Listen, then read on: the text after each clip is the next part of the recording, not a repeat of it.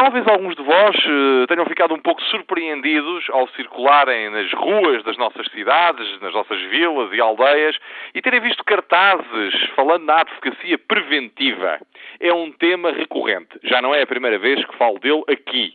Só que, na semana passada, tivemos uma nova semana da advocacia preventiva, o que me obriga, o que me impõe, aliás com gosto, a voltar a trazer este tema à baila, como se costuma dizer. Ao fim e ao cabo, a advocacia preventiva é um convite a todos os portugueses, é um alerta a todos os portugueses que sublinha uma coisa que todos os portugueses sabem: é que vale mais prevenir do que remediar.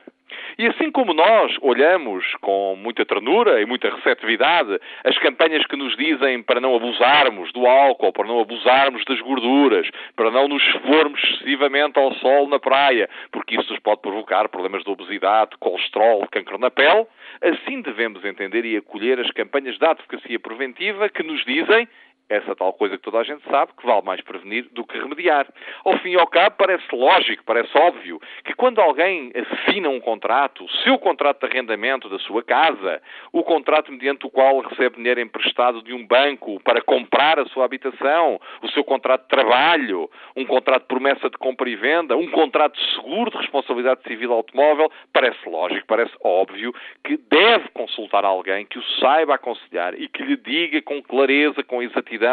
a que responsabilidades se está a submeter, que direitos tem, que garantias tem do cumprimento desses direitos, enfim, tudo aquilo que ao fim e ao cabo faz uma boa cidadania e nos deixa a todos dormir mais tranquilos. Por isso, a Ordem insiste nesta palavra de ordem, que continua na ordem do dia. Vale mais prevenir do que remediar, e a advocacia é, antes do mais, um grande fator de esclarecimento dos cidadãos que evita conflitos, evita aqueles conflitos longos e caros, extenuantes, cansativos e enervantes que correspondem às lides judiciais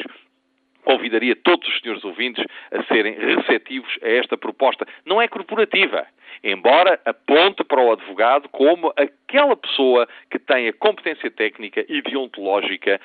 que o torna capaz de desempenhar esta missão. E a propósito, há muitos mitos sobre os advogados e a advocacia, diz-se muita coisa, contam-se muitas anedotas e nós também gostamos de nos rir, somos homens e mulheres com sentido de humor. Mas porque o mito não pode ocupar totalmente o espaço destinado à realidade, e como dizia o poeta, o mito é o nada que é tudo,